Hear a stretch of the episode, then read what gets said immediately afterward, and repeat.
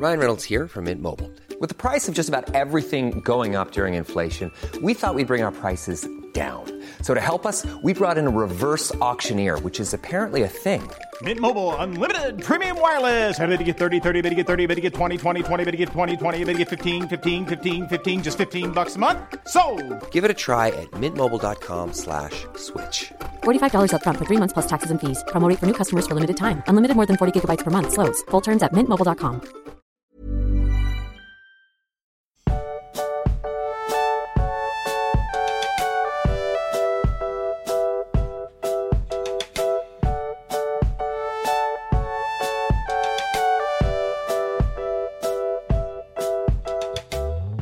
Du magst, wir haben ein Monster erschaffen.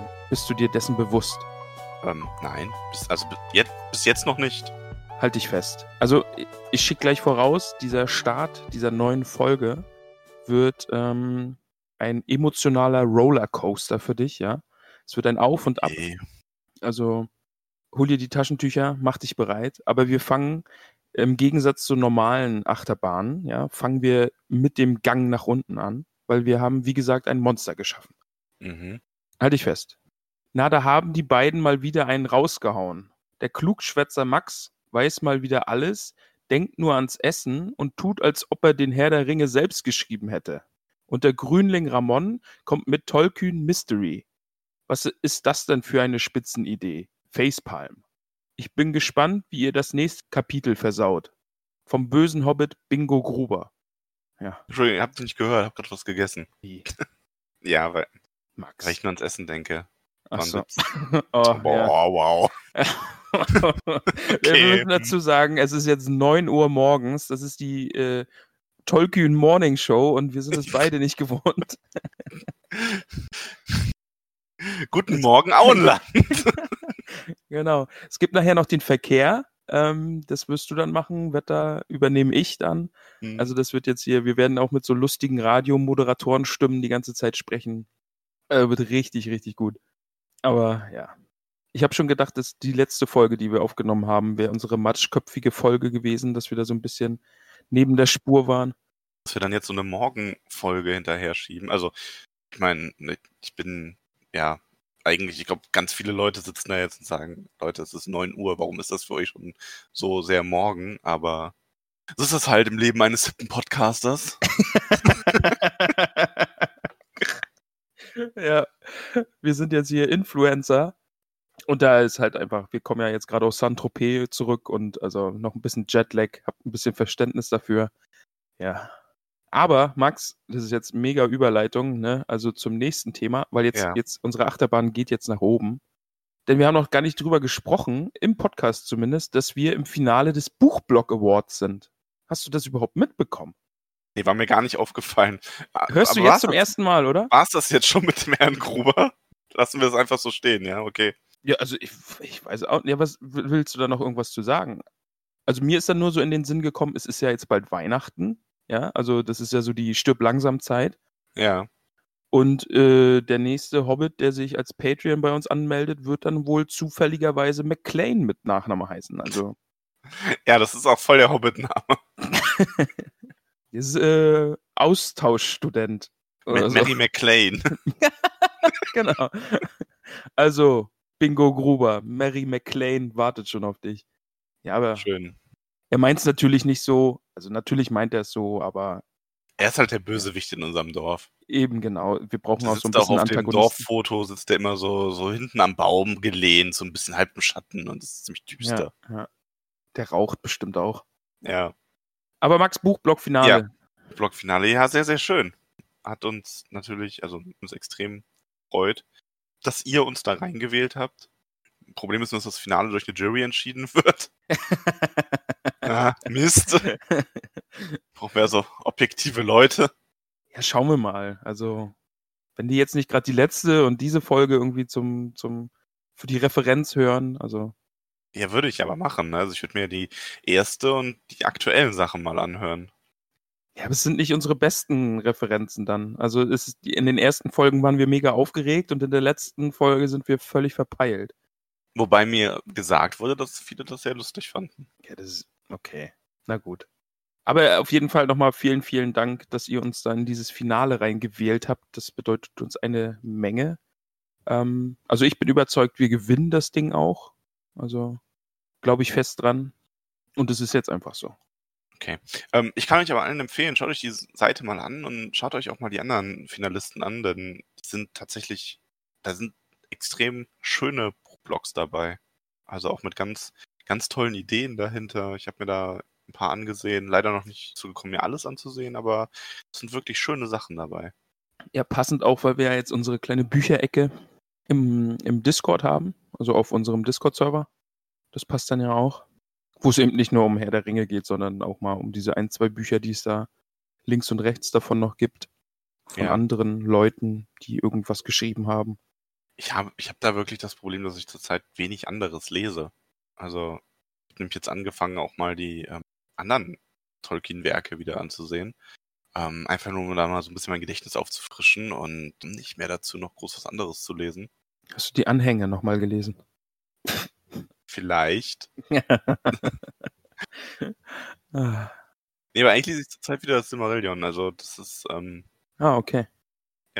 Ja. Das ste steht uns ja auch noch bevor. Irgendwann. ja, da müssen wir aber schauen, wie wir das irgendwie machen. Also, weil da gibt's ja wirklich, das ist ja quasi eine Sammlung von kürzeren Geschichten, die dann so ineinander übergreifen und so.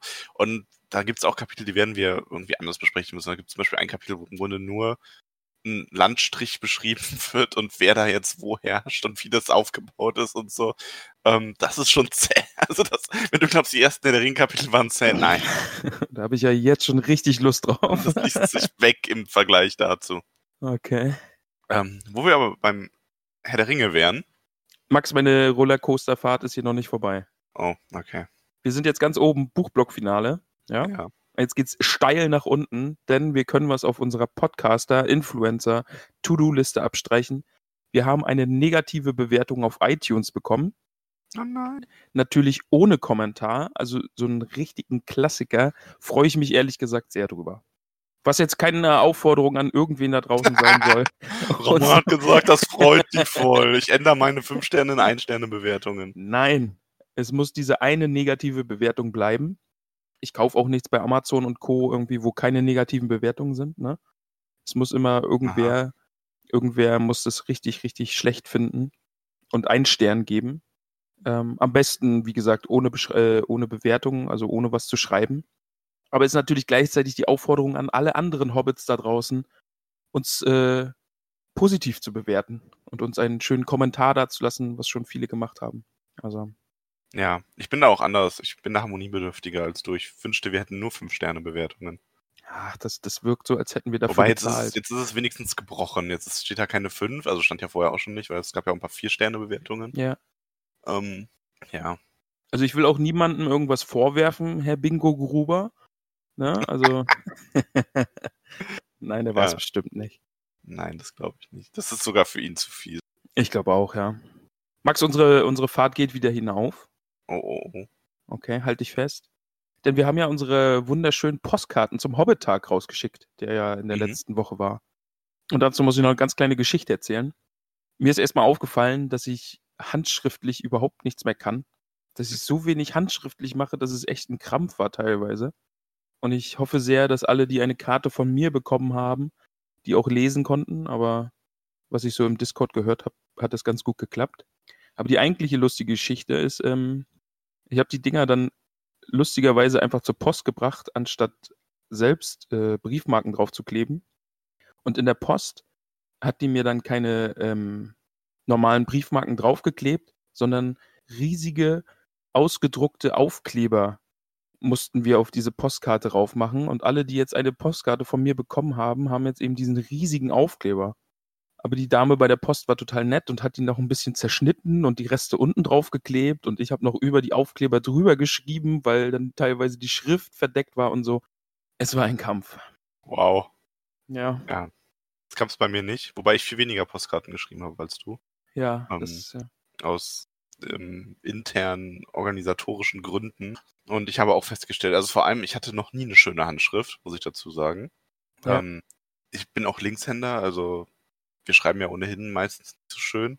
Und ich habe ja auch in der Schule früher mit Füller schreiben müssen zuerst. Und Das ist super unangenehm. Wahrscheinlich rührt das einfach daher, ich kann da nichts dafür. Und jetzt habe ich mal wieder von Hand schreiben müssen und das ist total, vor allem von Hand dann versuchen, halbwegs leserlich zu schreiben. Ich habe mir nämlich angewöhnt, ich mache mir schon öfter mal handschriftliche Notizen, aber es kann halt wirklich niemand lesen, außer Ja, ich. ja. Das war, also ich habe einen richtigen Krampf in der Hand gehabt danach. Habe ich auch Sorge gehabt, dass man es nicht lesen kann, aber das Feedback war gut, Max. Ja, man konnte es wohl lesen. Ein Glück. Aber jetzt, äh, wir, ach, es ist jetzt ein bisschen doof getimt von mir, weil unsere Achterbahn geht jetzt nochmal nach unten. Oder nein, sie ist eher so verwirrt auf der Mittellinie, glaube ich. Wir, wir rollen aus. Denn wir müssen etwas ansprechen, lieber Max. Wir haben ja eigentlich gedacht, wir gucken nach diesem Kapitel, können wir den Film gucken. Aber das ist gar nicht der Fall. Nee, also, und das ist, das ist wirklich erstaunlich, ähm, weil ich glaube auch, dass ganz viele aus der Community haben da ja auch überhaupt nichts zu gesagt, als wir das gesagt haben, aber im Grunde ist es wirklich so, der Film endet an einer anderen Stelle als das Buch. So, also das erste Kapitel vom dritten Buch ist quasi das Ende vom Film. Genau, also müssen wir quasi ein Kapitel noch warten, bis wir in aller Ruhe den Film gucken können. Genau. Also ohne spoilern zu wollen, wir haben ja auch, ganz viele Leute haben ja auch gedacht, dass diese Folge dann das etwas passiert, was die, die sich ein bisschen mit der der Ringe beschäftigt haben oder den Film kennen, schon drauf warten so langsam. Aber es passiert überhaupt nicht. Ich war auch verwirrt, denn ich weiß ja, dass diese eine Sache passieren wird. Das weiß ich aus den Filmen noch. Gerade in Verbindung äh, mit dem Schauspieler, Ja. der ja eh in allen Serien und Filmen das tut, was er im nächsten Kapitel tut.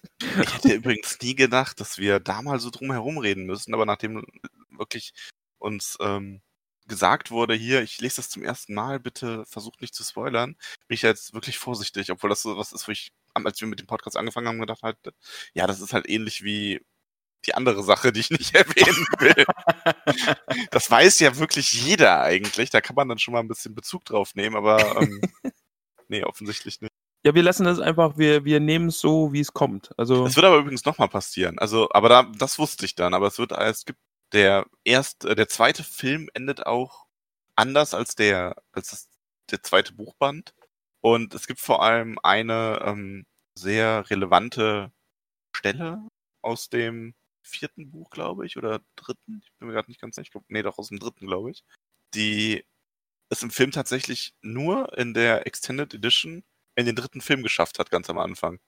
Also du wirst in der Zukunft dann wissen, was ich meine. Wenn wir das, äh, den zweiten Band komplett durch haben, den zweiten Film gesehen haben, dann wirst du da stehen und sagen, ja, aber wo ist denn hier?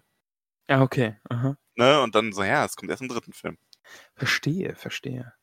Ja, aber lass uns da gar nicht weiter groß drauf eingehen. Genau. Es sollte einfach nur angemerkt sein, dass Ja. der Film sich verzögert. Ich freue mich trotzdem sehr drauf. Also den werden wir auf jeden Fall dann ähm, zeitnah unterbringen. Das hoffe ich, dass das klappt, ja. Kriegen wir schon hin. Ja, ich denke, irgendwann Mitte Oktober sollte das machbar sein. Ich glaube auch, ja. Ich glaube auch. Gut, Max. Die Darf ich wilde jetzt Reise. aussteigen aus dieser Achterbahn? du, also, das war ein wilder Ritt, oder? Ja, war, war heftig. Mein Haar ist ins zerzaust. Ja, man hört es deiner Stimme auch wirklich an, wie beeindruckt du von Ja, dieser ich bin Fahrt warst. vollkommen überwältigt. Das ist der Morning Max, Max, Max, Max, Max. Gott, Okay. warum? Ja, ich wollte nochmal diese Morning Show ein bisschen Ja, ja, ja, ja. Und jetzt das Wetter. Regen. Okay, aber Wir sind im zehnten Kapitel. ja, bitte, lass uns ins zehnte Kapitel gehen. Der Zerfall der Gemeinschaft. Bei mir heißt es, die Wege trennen sich. Kannst du damit leben? Ja. An irgendwas erinnert mich das gerade. Ich glaube, so heißt auch ein Kapitel in Harry Potter. Okay. Aber wirklich eins zu eins. Aber wer hat da von wem geklaut, frage ich mich. Ja, wer, wer von wem wohl? Nee, also das, ja, tatsächlich hier. Äh, Band 4, Kapitel 36. Die Wege trennen sich. Ja, wer hat von wem geklaut? Weißt du, für wen das ein Fall ist, Max? Oh nein. Für Nein. Tollkühn Mystery. Es ist zurück. Nein. Herr der Ringe ist viel früher erschienen. Das kann gar nicht geklaut worden sein. So. Tolkien Mystery ist tot. Erneut. du hast es erneut geschafft. Lass uns zum Kapitel kommen. Ja, genau. Hier geht's ja nicht um Harry Potter. Wo sind, sind wir denn wir denn? unterwegs? Aber wir liefern jetzt schon immer durch, immer mal wieder zwischendurch den Beweis, dass wir uns nicht vorher absprechen. Ja. Oh Gott, oh Gott, ich weiß nicht, was wir hier in dieser frühen Folge äh, alles entzaubern werden. Ich bin sehr gespannt, wo diese Reise endet mit uns. Wir sind immer noch auf dem Anduin. So. Genau. Wir haben ähm, vor zwei Kapiteln Lorien verlassen und befinden uns stromabwärts auf dem Weg nach Süden. Und wer sich mal eine Karte von Mittelerde angesehen hat, weiß, das ist jetzt quasi, kommen wir in das Gebiet, wo auf der Ostseite der Weg nach Mordor liegt und auf der Westseite der Weg nach Rohan und Gondor. Und wir sind jetzt an den Fällen des ähm, Rauros angekommen und Aragorn möchte am westlichen Ufer Halt machen, weil man hat diese Entscheidung, wohin man eigentlich gehen wird, sehr lange aufgeschoben. Und heute wird sie kommen. Genau, denn die machen da auch so eine Lichtung einer Wiese. Direkt am Fluss machen sie Halt, ziehen da ihre Boote an Land und dann sitzen sie da eigentlich herum und äh, ach nee, sie machen ja die erste, es kommt ja erst die erste Nacht. Genau. In der ersten Nacht ist Aragorn unruhig. Sehr sogar, ne? Wenn Also Aragorn unruhig ist, das heißt nichts Gutes. Nee, das, das heißt wirklich nichts Gutes. Wenn er dann sogar zu Frodo geht, der da gerade Wache hält und ihn darum bittet, dass er doch Stich ziehen soll, ähm, einfach als Sicherheitsmaßnahme, um zu sehen, ob Orks in der Nähe sind. Ja. Aragorn ist sehr, sehr unruhig, ja. Ja, und ähm, was sehen wir, als Frodo Stich zieht? Ja, die Klinge, die schimmert leicht. Was Ja. bedeutet, dass Orks in der Nähe sind, aber eben nicht direkt um die Ecke. Genau, also die Präsenz von, also Stich spürt quasi schon die Präsenz von Orks, aber noch weit genug weg, dass man jetzt nicht sagen kann, ich stehe jetzt auf und sehe den ersten Orkkopf, sondern es sind noch ein bisschen weg, aber ja, Könnte bedeuten, dass sie auch noch auf der anderen Seite des Flusses sind, oder? Also, ja, auf Ja. jeden Fall. mhm.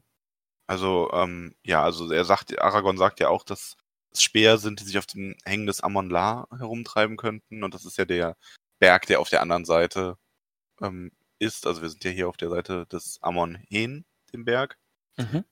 Und also Aragorn vermutet das auch, aber Aragorn sagt halt auch, er weiß nicht, ob Minas Tirith die Wasserstraße noch schützt.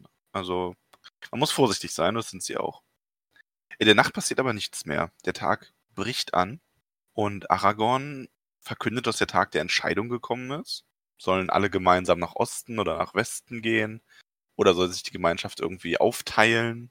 Also bei mir wird sogar das Wort auflösen gesagt, ne? Also dass die Gruppe sich auflösen soll und jeder tut dann halt das, was er für richtig hält. Also dass diese gemeinsame Fahrt Ah. vorbei sein könnte. Ja, steht bei mir tatsächlich auch genauso auflösen. Mhm. Ja. teils hier, teils dorthin gehen. Ja, und Aragorn überlässt die Entscheidung aber auch Frodo komplett, was ich spannend finde. Aragorn scheint da ja, er hat zwar ein bisschen diese Führung an sich genommen, aber auch eher als Bürde, als dass er da jetzt irgendwelche Macht an sich gerissen hat. Ähm, er bedauert es auch sehr, dass Gandalf nicht da ist, obwohl er vermutet, dass Gandalf wahrscheinlich keinen Plan gehabt hätte, sondern hier auch auf dieses, auf dieses Schicksal sein Vertrauen gesetzt hätte und Frodo diese Entscheidung überließe, weil Frodo einfach dafür ausersehen ist, diesen Ring jetzt zu haben und diesen Weg zu finden. Es ist ja eigentlich auch der Einzige, der eben diese Verpflichtung angenommen hat und gesagt hat, er geht bis ganz zum Schluss. Genau. Ja. Es war ja, wir erinnern uns, in Bruchtal gab es ja sogar die kurze Diskussion zwischen ähm, Gimli und Elrond, in der Gimli zuerst gesagt hat, es wäre besser, wenn die Gemeinschaft alle einen Eid ablegen, dem Ringträger zu folgen. Und Elrond aber dagegen war und da gab es jetzt einen kleinen Schlagabtausch, den ich sehr, sehr toll fand. Ja. Ähm, und man hat sich dann schließlich, also natürlich richtet man sich da eher nach Elrond. Ich meine, ich liebe Gimli als Charakter und ich finde, Gimli hat auch seinen eigenen Schatz an Weisheit und ist durchaus ernst zu nehmen, aber Elrond ist natürlich nochmal eine andere Hausnummer. Ähm, ist einer der weisesten, eines der weisesten Wesen Mittelerde zu dem Zeitpunkt und er hat natürlich ganz recht, wie wir später auch sehen werden. Also es gibt natürlich Gründe, warum sich diese Gemeinschaft auflösen kann. Ja, das werden wir schmerzlich sehen, das stimmt. Ich hatte ja auch auf Instagram wieder gefragt, ob es so Anmerkungen und äh, Fragen zu dem Kapitel gibt. Und da war doch die Stimmung sehr gedrückt. Also ich glaube beim Lesen, gerade auch dieses Kapitels und äh, vom nächsten Kapitel, da wurde die eine oder andere Träne verdrückt. Ja, also das Kapitel endet auch nicht in auf einem schönen Punkt. So, also es endet schon, das ganze Buch endet quasi so ein bisschen so, hm, okay, das löst sich jetzt alles auf. Alles geht den Bach runter. Das war nämlich auch eine Frage, ob ähm, dieses Kapitel oder beziehungsweise das Buch jetzt, also die Gefährten ist ja mit diesem Kapitel dann zu Ende, ob es auf einem fiesen Cliffhanger endet oder ob du mit dem Ende zufrieden bist. Also das können wir ja nachher nochmal beantworten, aber das ist auf jeden Fall eine Frage, die auch kam. Und ich muss sagen, ich finde es gar nicht so einen fiesen Cliffhanger, wie wir in vorherigen Kapiteln schon hatten. Es ist für mich eine recht zufriedenstellende Sit Situation jetzt. Also man muss auch dazu sagen, ähm, man muss ja auch so ein bisschen die Absicht des Autoren dahinter vermuten. Und im Grunde muss man ja sagen, der, die Bücher sollten ja nie als so Bände erscheinen, eigentlich. Und gerade, ähm, also die ersten beiden, die letzten beiden, das ging noch halbwegs, aber gerade die, also vor allem die Titelfindung ähm, war da wohl ziemlich schwierig. Ähm, das ist ganz spannend. Also für die ersten, das, die Gefährten war relativ einfach und gerade dann aber Band, ähm, also Buch äh, nee, drei und vier haben eigentlich überhaupt nichts miteinander zu tun. Das ist so, das war dann wirklich, ähm, das war rein aus ähm, verlagstechnischen Gründen, dass es gefordert wurde. Nein, wir müssten das aus Kostengründen so machen. Und ja, ja da hat Tolkien sich dann auch irgendwie noch auf den Namen quasi abgerungen. Ähm, ich weiß noch beim, beim Ende, also der letzte Name, nur mal so als kleiner Fun Fact. Das letzte Buch hätte nach Tolkien, äh, hätte er es besser geworden, wenn das letzte Buch der Ringkrieg gehießen hätte oder das Ende des dritten Zeitalters. Weil er fand, die Rückkehr des Königs spoilert zu sehr.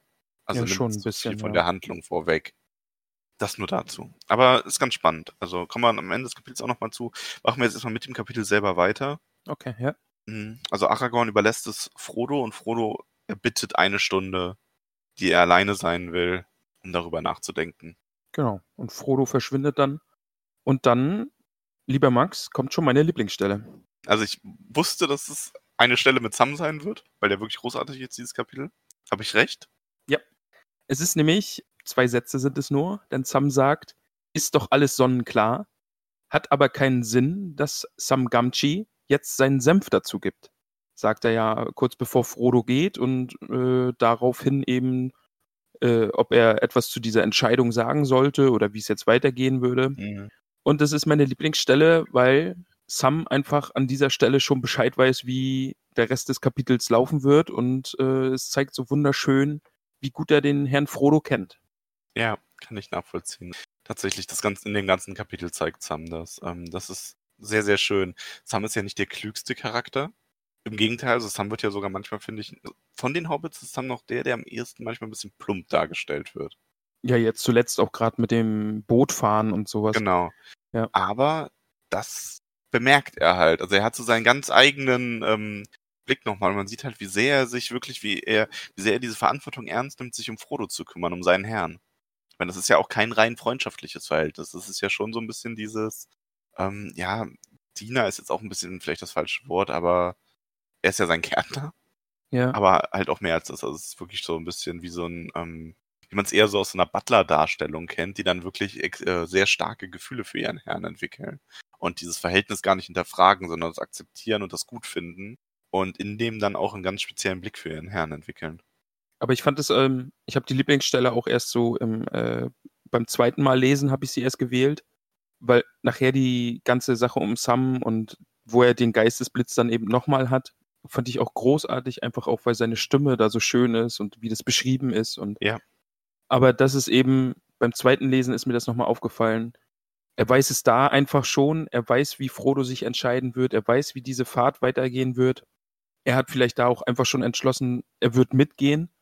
Und deswegen, das ist meine, meine Lieblingsstelle. Einfach dieser, dieses kurze eben, ja, warum versteht ihr das alles nicht? Ist es doch irgendwie sonnenklar.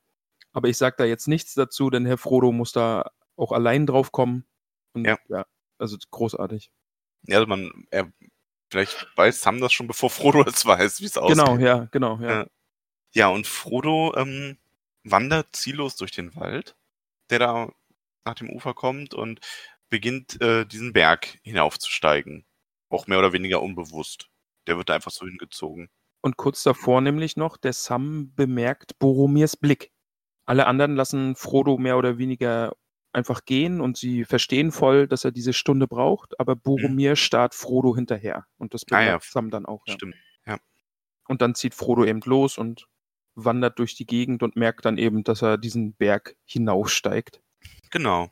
Und er setzt sich dann irgendwo hin und denkt nach und denkt sehr viel über Gandalfs Worte nach, was ich sehr schön finde, so als, ähm, ja, da sieht man nochmal, wie sehr er Gandalf auch geschätzt hat und dann schreckt ihn aber etwas auf, denn es ist Boromir, dem offensichtlich gefolgt ist. Und es hat sich so ein bisschen so gelesen, als würde Boromir da schon eine ganze Weile stehen und Frodo anstarren, so mit bösem Blick. Weil den bemerkt Frodo dann ja. Also es ist schon, äh, gerade mit Blick darauf, was dann jetzt gleich passiert zwischen den beiden, schon sehr, sehr creepy. Ja, es ist auch, auch ja. in der Formulierung, also wenn er aufspringt und sieht, dass Boromir ein freundliches Gesicht machte, also diese Formulierung ist ja auch so ein bisschen, der schaut halt nicht freundlich, er macht ein freundliches Gesicht. Das klingt ja schon so ein bisschen gekünstelter, ne? Ja, das ist ja die, das zieht sich ja jetzt über das, äh, die nächsten Absätze. Ja, weil Boromir sagt, also schützt quasi vor, er hätte nur Angst um Frodo und würde, woll, wollte nach dem Rechten sehen. Niemand sollte alleine sein und jetzt, da er sich, da sie sich ja gerade schon so gefunden hätten, könnte man ja sich zu zweit mal unterhalten, weil vielleicht führt das eher zu einer Einsicht als in so einer Diskussion mit ganz vielen Leuten. Ja, genau.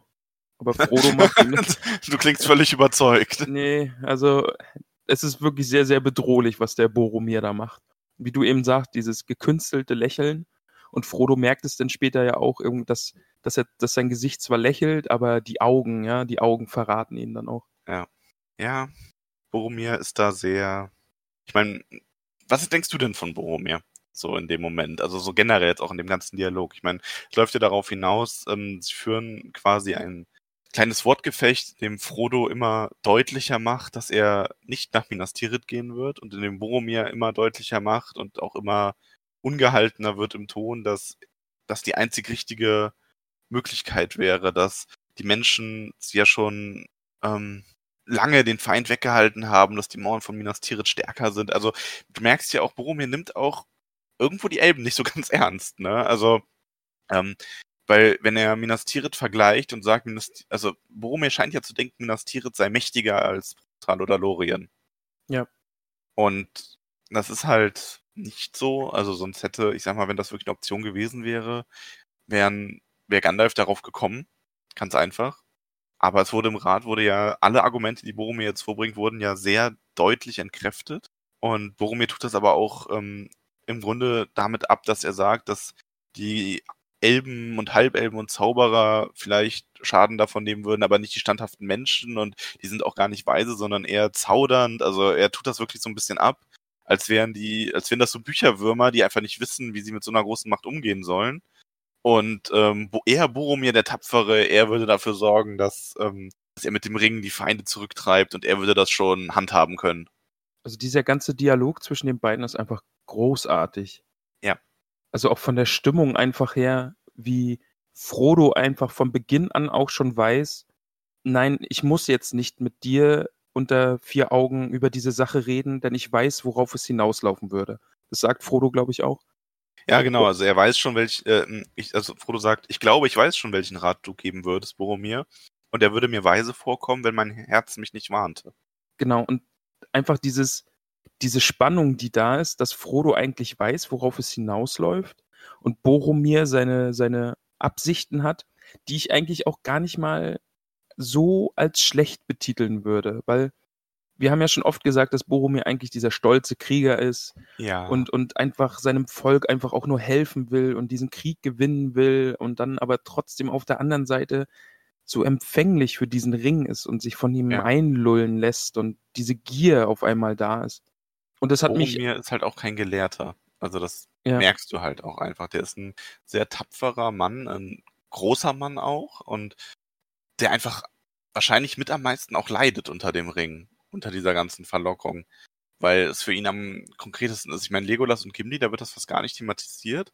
Gut, die Zwerge sind ohnehin sehr widerstandsfähig gegen sowas und wahrscheinlich auch, ich meine, man muss dazu sagen, Minas Tirith liegt halt wirklich im Schatten Mordors und da wird der Schlag am härtesten kommen und Boromir kennt das und sieht das und weiß das. ja, Und das setzt ihn einfach unter so diesen extremen Druck. Und hier kommt jetzt halt dann irgendwann der Punkt, wo dieser Druck, den der Ring und die ganze Situation auf ihn ausübt, sich immer weiter, ähm, den lässt er immer weiter freien Lauf. Man merkt es ja auch im Dialog, wie er immer emotionaler wird und immer Mhm. aufgebrachter und immer mehr davon redet, ähm, was er alles machen könnte ja. und seine ähm, wahren Absichten auch immer mehr ähm, preisgibt, quasi. Also er sagt ja auch, ich, glaub, die, ich suche gerade die entsprechende Stelle nochmal. Ähm, also er redet ja auch nicht davon, dass er ähm, irgendwas damit machen will. Genau, also er sagt ja sogar, was könnte Aragorn tun? Oder wenn er ablehnt, warum nicht Boromir? Also das ist so dieses auch immer diese Steigerung, so er schlägt erst Aragorn vor, Mhm. so ein bisschen Ja. um sich, um das sozusagen, ja, hier könnt ihr auch Aragorn machen, ist mir egal, aber der will's ja nicht, also warum nicht ich? So, ich wäre doch der geeignete Kandidat und ich würde die Heere Mordors zurücktreiben und geht dann immer ganz langsam erst so in diese Richtung zu sagen, was für ein großer König er dann am Ende auch ähm, sein würde. Ein bisschen wie es ja auch äh, Galadriel vorhergesagt hätte über sich selber. Genau, ja, Nur Galadriel ja. wüsste halt, dass es dabei dann nicht bleiben würde. Wo du gerade Galadriel erwähnst, hat ihr Zutun vielleicht auch ein bisschen Einfluss auf Boromir gehabt? Also diese, wir hatten ja in Lorien diese Blicke in die Augen. Ja. Und hat es das vielleicht noch mal ein bisschen gesteigert, dass Boromir den Ring vielleicht doch noch deutlicher gesehen hat? Oder die Möglichkeiten, die er damit hätte? Diese also, Verlockung? ich denke nicht, dass Galadriel willentlich irgendwas getan hätte, um die Gemeinschaft quasi zu sprengen. Ähm, man könnte jetzt natürlich schon, im Grunde könnte man sich ja fragen, wenn Galadriel die Mitglieder der Gemeinschaft so ein wenig auf die Probe gestellt hat, wenn du diese Probe bestehst, stärkt dich das vielleicht, die ja. weitere Fahrt. Ne? Also zum Beispiel Sam, der in den Spiegel blickt auch und dann merkt, oh, das Auenland, da, da ist ja auch konkrete Gefahr oder könnte dort sein. Und dann aber merkt, nein, ich, ich kann aber nicht zurück, ich muss bis zum Ende bei Frodo bleiben. Und das ist ja. dann so ein Entschluss natürlich, das nimmt diese, diese Entscheidung, die er vielleicht sonst irgendwann mal später gehabt hätte, nimmt Galadriel voraus und platziert sie in Lorien, wo sie selber noch Einfluss drauf haben kann und wo die Entscheidung für die Gemeinschaft leichter fällt. Ob das jetzt bei Boromir so ein bisschen den Effekt hatte, dass er, also bin mir unsicher. Ich würde sagen, ich kann mir schon vorstellen, dass Boromir sich dessen selber dann vielleicht mehr bewusst geworden ist, dass er diese Empfindungen hat. Vielleicht hat es aber auch dazu beigetragen und dabei geholfen, dass er sich länger im Zaum halten konnte. Also, weil er eben dadurch das besser unterdrücken konnte oder sich klar machen konnte, was denkst du dir eigentlich? Du hast versprochen, den zu beschützen. Du kannst ihm den Ring nicht wegnehmen. Ich schiebe diese Gedanken wieder ganz weit weg zurück und entscheide mich für die Gemeinschaft. Aber hätte, deswegen, ja. hätte Galadriel es nicht sehen müssen? Hätte sie nicht sehen müssen, dass Boromir zu schwach ist? Also, ja, schwach in Anführungsstrichen ich glaube, das stand wirklich auf der Kippe. Also wir werden auch, also Galadriel weiß, dass Boromir so ein Wackelkandidat ist. Sie hat aber nicht den, ja, wie soll ich sagen, nicht der Autorität da ins Schicksal einzugreifen und zu sagen, es könnte sein, dass du das machst, deswegen entferne ich dich jetzt aus der Gruppe. Mhm, okay. ähm, aber also sie, nein, sie war zu dem Zeitpunkt nicht sicher, dass das so kommen würde. Also Galadriel hielt auf jeden Fall die Option noch für ähm, möglich, dass er standhält. Wenn, also sie, er, sie hat Boromir quasi in so einer wankenden Position gesehen, wo es in beide Richtungen hätte ausschlagen können. Und wenn man ehrlich ist, er erwacht aus diesem Zustand ja auch wieder, ne? Also vielleicht ja. ist es wirklich auch dieses Wanken, ja. Aber nochmal zu diesem Dialog zwischen Frodo und Boromir, der großartig ist, auch an so vielen Kleinigkeiten. Eben Frodo sagt, dass es keine Hoffnung gibt, solange es den Ring gibt und erwähnt in diesem Dialog das erste Mal den Ring und Boromir tut dann so, ah, der Ring, sagte Boromir und seine Augen leuchteten und dass, dass er jetzt so, ah ja, den gibt es auch noch, kannst du ihn mhm. mir nicht mhm. vielleicht zeigen? So, ja, ich wollte ihn nur noch mal sehen. Und da, da hat es mich dann doch auch sehr an äh, Bilbo erinnert. Also diese, das war in Bruchtal, glaube ich, oder? Ja. Mhm. Als äh, Bilbo eben den Ring noch mal sehen wollte und, und diese Gier in ihm nochmal entfacht ist. Und das hat man jetzt total in Boromir gesehen. Ja, also Boromir legt halt wirklich, der, du merkst, dieses ganze Gerede im Rat, dass ihm das vielleicht, dass er das ähm, verarbeitet hat und wahrgenommen hat und verstanden hat. Auf einer Sachebene, aber emotional durch den Ring angefeuert, ist er jetzt wieder an diesem Punkt. Er will den, er will den benutzen. Er sieht das als Geschenk. Ja, dem, der Ring ist eine Waffe, ne? Ja, ja. Eine, eine, Waffe gegen das Böse. Und warum, warum soll man ihn wegwerfen? Er sagt ja auch, äh, es, er redet ja auch davon, dass man den Ring wegwerfen will und nicht mal zerstören will. Ja, also er sieht es ja auch so, ja. man will ihn wegwerfen, eben in diesen, in das Feuer äh, genau. werfen einfach nur, damit niemand mehr her herankommen kann. Und dann, man will ihn ja nicht mal zerstören. Also das ist ja alles total äh, narrisch, was die da vorhaben und auch als er dann so fahrig wird und laut wird und schreit und also dass, dass man einen Halbling blindlings nach Mordor hineintappen lässt und den, den Ring dem Feind als äh, Geschenk quasi darbringt und welch Torheit schreit er ja auch. Also der ist ja, ja man muss aber auch dazu sagen, das ist auch eine nicht verzweifelt, weil Gandalf hat ja am Rat damals ähm, klargestellt, verzweifelt ist man nur, wenn man sonst keinen anderen Ausweg hat. Aber es ist ein ja. äh, sehr wagemutiger ähm, Ansatz, die ganze Situation zu lösen. Es ist wirklich, also und gerade Boromir kennt die Hobbits auch nicht so gut. Gandalf weiß, dass in den Hobbits mehr steckt, als das Auge sieht. Gandalf hat auch diese Erfahrung damit gemacht, wie gut Frodo dieser Klinge widerstanden hat. Das sind ja alles Sachen, die Boromir nicht wirklich zuordnen kann. Genauso wie diese ganzen, ähm, diese Schicksalsentwicklungen. So, dass Frodo in gewisser Hinsicht dafür bestimmt war, den Ring zu haben. Sieht er halt nicht. Für ihn ist das einfach nur so ein, ja, die Zauberer und Elben fürchten den Ring, die sind zu schwach, den zu benutzen und deswegen schicken sie ohne Hoffnung Frodo nach Mordor und der Feind wird den Ring am Ende eh wieder bekommen und alles wird untergehen. Und er, wenn er den Ring nimmt, die Menschen sind stark genug dafür, er würde den meistern und er würde Mordor dann niederringen, weil er ja auch, wie er selber sagt, nicht wie Zauberer nach Macht trachtet, sondern nur nach der Stärke, sich zu verteidigen. Ja. So redet er seine Empfindungen dann auch in gewisser Hinsicht schön. Ja, und er spricht auch davon, dass Frodo ihm den Ring doch bloß leihen soll. Also man ja. soll ihm den leihen und dann kriegt er ihn zurück und dann kann man ja den ja immer noch wegwerfen gehen. Also sehr, sehr, sehr schöner Dialog zwischen den beiden. Also ja, wie sich das Fall. immer so weiter steigert und Boromir so richtig verzweifelt an sich selbst irgendwie auch. Und ja, und dann explodiert er und geht auf den guten Frodo los und will sich den Ring einfach nehmen. Ja, also er sagt, er bietet ja Frodo auch an, dass ähm, er ihn, also erst hat er ja diese, dieses Aufbrausen, wo er sagt, ja, auch, er versucht ja dann sogar auch so eine Art Erbschaftsanspruch auf den Ring geltend zu machen, dass die Menschen von Numenor den Ring dann genau, zusteht. Ja. Mhm. Ähm, und dass es nur ein unglücklicher Zufall war und er ihm, ihm hätte gehören sollen.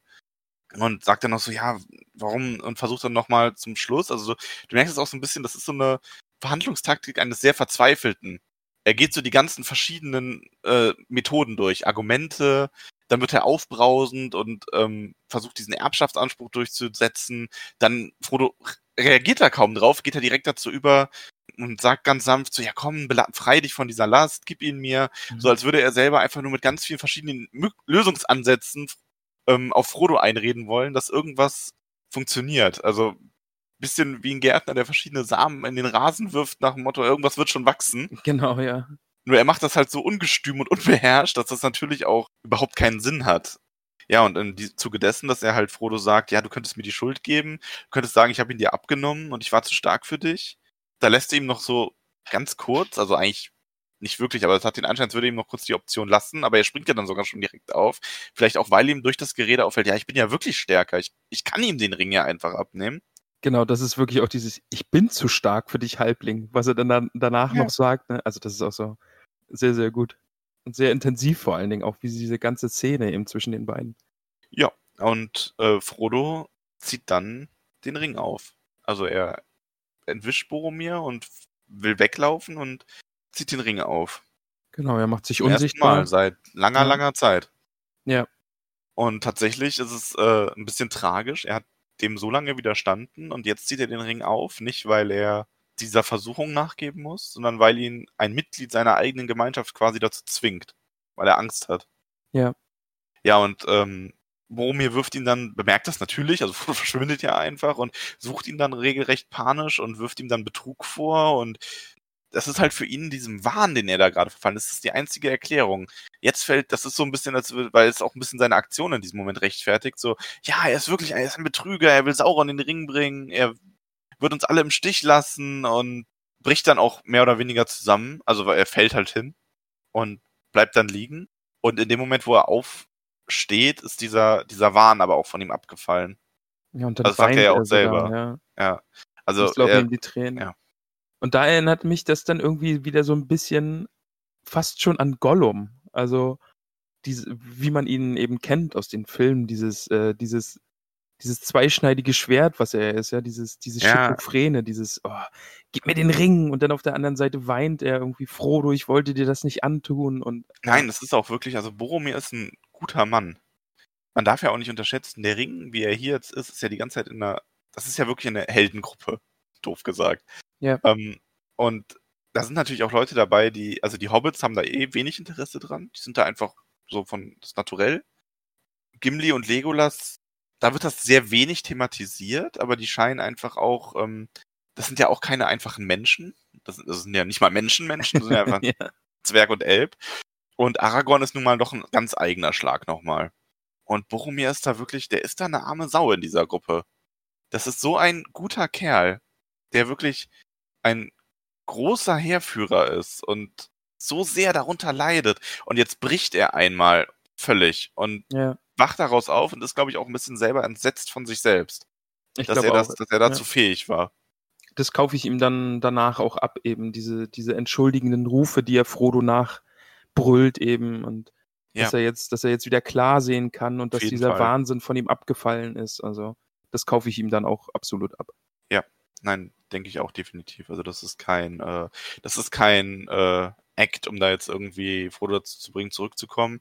Der ist wirklich in dem Moment aus diesem Wahnsinn erwacht und ist vollkommen entsetzt von sich selbst. Dann habe ich jetzt mal eine Frage, denn auf mich hat es so gewirkt in dem Kapitel, dass Tolkien jetzt doch Handlungsstränge parallel laufen lässt, so ein bisschen mit Rückblick arbeitet. Meine Vermutung ist jetzt, dass im nächsten Kapitel dann doch auch noch erzählt wird, was parallel läuft, während Frodo und Sam dann losfahren. Ähm, ja, Schon, oder? Also, Ja. das ist mir richtig Ja, ja. aufgefallen, weil doch ist jetzt doch, weil Frodo geht ja jetzt den Berg hinauf und Boromir gleichzeitig den Berg dann hinunter und die Gruppe sitzt ja in ihrem Lager dann auch noch zeitgleich und das, das äh, passiert gerade alles so ein bisschen parallel und wird Ja. dann so nacheinander ist jetzt- abgehandelt mit Rückblicken. Oh, Okay. Mhm. Ja. Ähm, es wird ohnehin, es wird sehr überraschend für dich, glaube ich, sein im nächsten Buch, weil normalerweise, also wir haben ja den Punkt, wir haben jetzt Hauptfiguren. Bisher sind wir ja eigentlich immer einem Handlungsstrang gefolgt, mehr oder weniger. Also zuerst war es Bilbo, die ersten Kapitel, so ein bisschen, Mhm. und dann hinterher war es erst äh, Frodo und dann eigentlich nur noch Frodo. Also ist ja dann nur noch Frodo hinterhergelaufen, quasi in der Erzählperspektive. Jetzt haben wir aber diese Gemeinschaft, die man alle sehr gut kennt, die sich trennt. So, und jetzt kommt ja die Vermutung, wie würde man das normalerweise lösen? Schreibt ja dann ein Kapitel aus der Sicht von dem einen und ein Kapitel Genau. aus der Sicht von den anderen. Mhm. Ja. Heutzutage kenne ich es meistens schon eher so, dass du dann aber auch so Wechselkapitel hast. Also, ne, du hast jetzt Kapitel aus Sicht von Aragorn, dann, also, oder aus der Gruppe um Aragorn, dann Frodo und dann wieder zurück und so. Mhm. Genau, ja. Du wirst jetzt erstmal dann lange nichts mehr von Frodo und Sam lesen, tatsächlich. Ach, echt nicht? Ja, also das ist wirklich so, ähm, du hast jetzt dann sehr viele Kapitel, wo Frodo und Sam nicht vorkommen und dann sehr viel von Frodo und Sam am Stück. Ah, okay. Mhm. Also das wird quasi nicht ähm, chronologisch nach Reihe erzählt, sondern erst die eine Charaktersicht, dann die andere, was zeitgleich passiert ist. Was aber auch ein bisschen die Gefahr nimmt, weil manchmal habe ich das bei Büchern, dass mir eine Perspektive deutlich besser gefällt. Also manche Figuren, dass ich denen viel lieber folge. Und dadurch hat man dann so ein bisschen, ah, jetzt geht's hier um Person B und ah, dann überfliegt man diese Kapitel manchmal so ein bisschen einfach, weil es es interessiert mich in dem Moment nicht, weil die Geschichte von Person A viel, viel spannender ist und ich will wissen, wie es da weitergeht. Und die hat Na jetzt ja, du meinst, ja, Die hat jetzt auf einen Cliffhanger aufgehört, ja, ja. und jetzt wird so ein, so ein äh, Kapitel von Person B eingeschoben, einfach, ja, um die verstehe, Spannung was so zu halten. Ja, erstmal so den, den Handlungsstrang, den einen erstmal wirklich zu Ende lesen und dann den anderen, auch wenn der Genau, einem vielleicht ja. nicht ganz so gut gefällt, liest man den dann aber aufmerksamer, weil man nicht so die Eile hat, weil man wissen will, wie der erste ausgeht. Genau, Ja. wir, wir erfahren dann jetzt erstmal, was so rund um Aragorn passiert und dann gehen wir zurück zu Frodo und haben so den gleichen Zeitstrahl nochmal aus anderer Perspektive, aber an ganz anderen Orten. Also ja, Ja. ich bin gespannt, wie er es löst, auf jeden Fall. Ja, Weil- das weil's- nur so als kleiner Einschub, das wäre dir wahrscheinlich auch irgendwie nach drei Kapiteln oder so aufgefallen irgendwann im neuen Buch, aber Was ist eigentlich mit Frodo und so, diesem Ring? warte mal, dieser ganze Ring, da war doch was, oder? Ja. Nee. Ja, aber wird jetzt kommen, also tatsächlich. Wir, die Perspektiven lösen sich auf und wir haben sogar irgendwann haben wir, also wir haben mehr Gruppen, denen wir folgen. Tatsächlich. ja, ich bin sehr gespannt, ja. Nehmen wir nicht zu viel von, vorweg. Frodo ähm, kommt zum Gipfel des Amon hin Mhm. und er hat immer noch den Ring am Finger. Und das ist meine Lieblingsstelle. Ja? Ja. Ver Verstehe ich. Ja. Kann man nehmen. Ja, ist vor allem auch eine Stelle, also ähm, genau, also Frodo steht halt auf diesem Punkt und überblickt quasi ganz Mittelerde. Und jetzt muss man ja sagen, das ist ähm, ein Blick, ähm, der auch ein bisschen übermenschlich scheint. Und so ein bisschen, weil er ja, also ich empfinde das zumindest so, als würde er da mehr sehen, als jetzt, wenn ich mich da hochstelle und über die Landschaft schaue. Ja, auf jeden Fall. Es hat ja teilweise Also, gewirkt, also ja, als hätte er so ein, so ein Miniaturmodell vor sich, ja. Also Ja. als wäre alles total nah und klein. Und dann eben dieser Nebel, durch den er alles sieht. Ja, aber Galadriel hat ja auch schon gesagt, Frodo beginnt zu sehen. Also das ist so dieser Umgang mit dem Ring, plus er hat den Ring ja gerade sogar auf. Ja. Verändert ihn auch ein bisschen und er sieht wirklich, er sieht überall die Anzeichen des Krieges. Das finde ich sehr bedrückend, wenn man das so liest. Auf jeden Fall, ja. Im Nebelgebirge, wie die Orks ähm, herausströmen, unter den Zweigen des Düsterwalds, tödliche Kämpfe zwischen Elben und Menschen, das Land der ähm, Beornringer unter Flammen und Grenzen von Lorien steigt Rauch auf, also wirklich überall. Ähm, das ist übrigens auch einer der wenigen Punkte, abgesehen natürlich, als wir in Lorien waren, haben wir auch ein bisschen von den, äh, von den Scharmützeln erfahren. Aber hier sehen wir auch, dass wirklich ähm, so sich ein Krieg in ganz Mittelerde anbahnt. In den Filmen gibt es dazu tatsächlich auch nur einen so Nebensatz, weil es natürlich viel auch so, man sich so denken kann, ja, aber wo sind die ganzen Elben und Zwerge? Haben die alle nichts zu tun? So, ne, ich meine, ja. da werden noch, da ist noch ganz große Bedrängnis überall. Nee, aber also es gibt äh, im ganz Mittelerde bricht dieser Ringkrieg aus und wird ausbrechen. Und in ganz Mittelerde haben äh, Zwerge und Elben und auch Menschen aus Tal zum Beispiel ähm, sehr heftig mit den Dienern des Feindes zu kämpfen. Ähm, das ist kein, äh, man darf das nicht verwechseln mit hier finden ist eine Front, ne, sondern das kommt so aus dem Inneren von Mittelerde, wo sich Sauron in den letzten Jahrzehnten, Jahrhunderten überall gesammelt hat, bricht das dann am Ende aus. Und das, da kriegt man hier so einen kleinen Eindruck von. Ja, ja, auf jeden Fall, ja. Ja, und aber was in dieser Stelle vor allem mein, mein Lieblings-Lieblingsteil in der Lieblingsstelle ist, ist natürlich, als er dann nach Osten schaut. Nach Barad-dûr, Saurons Festung. Und in diesem Moment jede Hoffnung verlässt. Und er diesen Blick bemerkt. Also, ich muss dazu sagen, du kennst ja das Bild aus dem Film. Mhm, genau, Das ja, das hatten wir schon ab und an mal, dieses Auge, dieses feurige Genau. Auge. Hier siehst du halt nochmal, dass das so quasi eher eine Metapher ist, einer so unsichtbaren Macht. Dass man dieses Auge auf sich spürt. Im Film wird das halt dargestellt durch dieses Auge, was ich sogar, muss ich sagen, eine ganz okaye Lösung finde. Ich meine, ich bin ja, ich bin ja nicht so ein Buchpurist so ein bisschen, aber den Herr der Ringe-Film verzeihe ich viel, weil ich da vieles einfach der Umsetzbarkeit ähm, geschuldet durchgehen lasse. Aber da ist es ja auch so eine Art Lichtkegel, der übers Land wandert, oder? Ja, ja, genau. Also im, Mhm. äh, im Film ist es ja wirklich so ein Scheinwerfer, doof Genau, gesagt. ja. Mhm, Ja, ja. da siehst du genau, worauf das Auge liegt und so. Aber das visualisiert halt einfach sehr gut, was die alle mit diesen ganzen Aktionen bezwecken wollen. Auch in der, wenn man mal an Ablenkungsmanöver denkt und so weiter. Mhm, ja. Ja, aber Frodo spürt den Blick auf sich und er kauert sich zusammen, zieht sich die Elbenkapuze in den Kopf und ähm, er ist sich nicht ganz sicher, ob er niemals, niemals schreit oder sagt, wahrlich, ich komme, ich komme zu dir. Und er weiß es nicht. Und dann ist was ganz Spannendes. Er hört dann nämlich noch ein, ähm, dann kommt ihm ein anderer Gedanke in den, also als ob eine andere Macht ihm diesen Gedanken eingibt. Also nicht Sauron. Mhm. Sauron beginnt ihn hier zu spüren und richtet seinen Blick auf ihn, sondern es ist eine andere Macht, die sagt, äh, nimm ihn ab, nimm ihn ab, Narr, nimm ihn ab, nimm den Ring ab.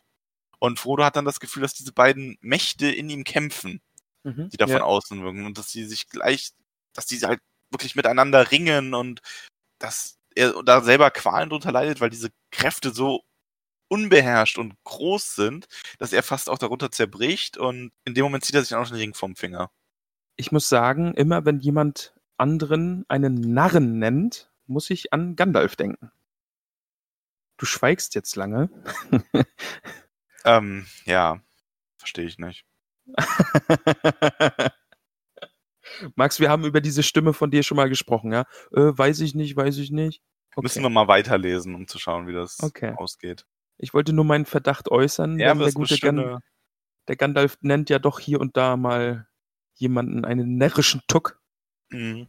Und ja, Ja, und Frodo nimmt den Ring ab und erhebt sich und obwohl er sehr müde ist, ist ihm das Herz leichter, denn jetzt steht sein Entschluss endgültig fest. Im Grunde das, was Sam schon die ganze Zeit wusste, genau, ja. nämlich, dass Frodo diese ganze Konfrontation hat ihm bewusst gemacht, nein, der Ring wirkt sich auf die Gemeinschaft auf, so kann es nicht weitergehen, ich muss jetzt gehen, ich werde alleine gehen. Und den, den er vertrauen kann, die sind ihm zu lieb. Und tatsächlich im Grunde erwähnt er bei denen, denen er vertrauen kann, nur die Hobbits und Aragorn. Genau, ja. Er, Also, er lässt, er ist- lässt ja. Legolas und Gimli so ein bisschen raus. Das ist mir auch aufgefallen beim Lesen. Boromir wird natürlich, er ist dem Bösen verfallen, dem, dem kann er nicht trauen, wird extra genannt. Aber Legolas und Gimli äh, be benennt er jetzt nicht nochmal extra. Also er hat auch irgendwie, ähm, er hält Aragorn, er schätzt Aragorn da wirklich extrem hoch, muss man sagen. Also Ja. das ist schon wirklich ein kleiner Ritterschlag, der diesen Menschen sagt, nein, der, dem vertraue ich auch, aber er ist mir auch zu lieb. Ja, und dann, ähm, Frodo setzt den Ring auch wieder auf und schleicht sich davon. Und wir sind wieder am Flussufer. Genau, dann schwenkt die Perspektive jetzt nämlich ans Flussufer wieder zu der Gruppe, die da wartet. Äh, die eine Stunde, die sie Frodo gegeben haben. Genau. Die ist schon lange um. Also beziehungsweise wir beginnen natürlich damit, aber es wird auch eingeleitet damit, dass Aragorn erstmal einfach ein paar Geschichten erzählt, ähm, weil sie von anderen Dingen reden wollen, als das, was vor ihm liegt. Und das fand ich wirklich auch sehr schön geschrieben. Ich kann mir es richtig gut vorstellen, wie sie da sitzen und über andere Dinge sprechen wollen, aber die Gespräche immer wieder zu Frodo und dem Ring driften. Also dass, Ja. dass es dann doch immer wieder Thema ist, einfach weil es so wichtig ist, ja. Und, und diese Entscheidung bevorsteht und ja. Ja, so sieht's aus. Ähm, und er stellt hier nochmal klar, dass ähm, Minas Tirith und Denethor nicht tun kann, was, wovon selbst Elrond sagt, dass es seine Macht übersteigt. Nämlich den Ring geheim zu halten oder die gesamte Streitmacht des Feindes abzuwehren. Mhm. Ähm, Also er stellt eigentlich auch klar, dass ähm, Minas Tirith der Bürde des ähm, den Ring zu vernichten nicht näher liegt. Wobei man natürlich sagen kann, man könnte ja schon die Wahl treffen, man geht erstmal nach Minas Tirith, wie man quasi auch nach Lorien gegangen ist, sammelt sich dort neu, schüttelt Gollum ab ähm, und findet dann Schleichwege nach Mordor hinein, vielleicht mit irgendwelchen Leuten aus Gondor, die sich ein bisschen auskennen, keine große Streitmacht, aber ähm, Menschen, die einfach Ahnung davon haben, wie das Land ähm, aufgebaut ist, was es da für Schleichwege gibt. Das wäre ja im Grunde eine naheliegende, logische Handlung, wenn dieser Einfluss des Ringes nicht wäre. Ja. Wenn du den nicht hättest, würde das absolut Sinn machen. Ja, und Also das ist, glaube ich, auch das, was Frodo jetzt schon klar geworden ist. Ne? Also natürlich Ja. könnte man nach Minas Tirith gehen, um dort zu rasten und Pläne zu schmieden und sich beraten zu lassen. Aber es gibt eben diesen Ring und wenn er nach Minas Tirith geht, dann wird er Minas Tirith nicht mehr verlassen, einfach weil ihm jemand etwas Ungutes antun würde, in der Hoffnung, den Ring für sich zu bekommen. Ja. Das stimmt, also ähm, so sieht's aus. Und man sieht hier ja auch, dass dieser logische Schluss, dass Gimli und Legolas den beide vorschlagen, sie würden Minas Tirith wählen, sagen sie beide. Ja, Ähm, und ich mache ihnen da nicht den Vorwurf, dass sie denken, dass ähm, man, also ich glaube nicht, dass sie hier wie Boromir denken, aber ich glaube halt, sie denken ähm, ebenso, wie wir das gerade gesagt haben, dass man da sich neu sammelt. Legolas schlägt ja sogar vor, dass man vielleicht einfach abstimmen könnte in der Gruppe. Nicht um Frodo zu überstimmen, sondern ihm einfach die Entscheidung abzunehmen, einfach als Hilfe, ja. Weil, Mhm. weil er ja bestimmt auch merkt, wie schwer Frodo das fällt, wohin es jetzt gehen soll. Ja. Demokraten, Legolas. Genau, ja. Es ist ganz interessant, Aragorn schlägt ja auch, Aragorn hätte ja sogar schon einen Weg. Also er würde vorschlagen, dass, ähm, ah, das kommt ja schon an der Stelle, ähm, genau, also äh, Aragorn sagt selber, die Reise ist für drei genauso gefährlich wie für acht. Und Boromir will auf jeden Fall in seine Heimat zurückkehren, also würde ihm da noch ein paar Leute mit an die Hand geben, vielleicht auch einfach so als Zeichen für Gondor, dass man Boromir da jetzt nicht alleine gelassen hat. Ja. Ähm, und er würde für Frodo drei Gefährten auswählen. Ähm, Sam, weil er es nicht anders ertragen kann, was auch sehr schön ist. Also Aragorn hat Sam hier natürlich auch komplett durchschaut quasi oder er kennt ihn einfach gut. Ja. Ähm, Gimli interessanterweise, ich weiß nicht genau, warum er Gimli über Legolas wählen würde. Und sich selbst. So, obwohl das ja eigentlich nie seine Absicht war, aber er sieht diese Bürde hier auf seinen Schultern liegen, anstelle von Gandalfs. Wahrscheinlich hätte er sich eher gedacht, solange Gandalf noch da ist, ich gehe dann mit Boromir nach Minas Tirith und befreie Minas Tirith oder führe Minas Tirith hier an und naja, nun ist Gandalf nicht da, nun muss ich mit Frodo gehen. Ja. Aber die Hobbits widersprechen natürlich auch direkt vehement. Also Merry und Pippin sind so, nee, kannst du vergessen, wir bleiben bei ihm. Die lassen Frodo auf keinen Fall allein. Ja, und dann mischt sich Sam ein. Na, davor äh, schlägt Mary, glaube ich, sogar vor, dass man Frodo einfach davon abhalten sollte, nach Mordor zu gehen. Also selbst wenn er jetzt diesen äh, Entschluss trifft, aber man sollte ihn vielleicht einfach abhalten, festhalten zur Not, ja. Man weiß, was der Frodo für ein Esel sein kann. Er soll nicht nach Mordor gehen, weil da eben vielleicht sogar der sichere Tod auf ihn wartet. Ja, und Pippin vermutet dann, dass er niemanden bitten will, mit ihm zu gehen, ähm, Ja. weil ihm das Sorge bereitet. Und da ist dann Sam. Und ich hab, hätte auch fast gedacht, dass das deine Lieblingsstelle ist. Es War Ja, eng, oder? ist, also, ja, also es spielt ja so ein bisschen zusammen. Also beim ersten Mal lesen wäre das auf jeden Fall eine Lieblingsstelle gewesen oder nachher eben auch auf, auf dem Berg, wo er sich an die Stirn schlägt und äh, plötzlich alles Sinn ergibt, wo Frodo jetzt ist. Aber das spielt irgendwie alles so mit diesen ersten beiden Sätzen so zusammen, wo er einfach am Beginn des Kapitels schon weiß, ich, ich weiß, wie Frodo denkt, ich weiß, wie er sich entscheiden wird und Ja. also ich finde Sam großartig in diesem Kapitel. Also Ja, wirklich, er erklärt es halt, ne? Ja. Ähm, Er erklärt auch so, ja, Minas Tirith hat halt keinen Wert für ihn und er will die Aufgabe erfüllen. Er weiß schon, welchen Weg er einschlagen will und er wird sich dann bei Boromir entschuldigen, dann fällt ihm auf, Boromir ist gar nicht da.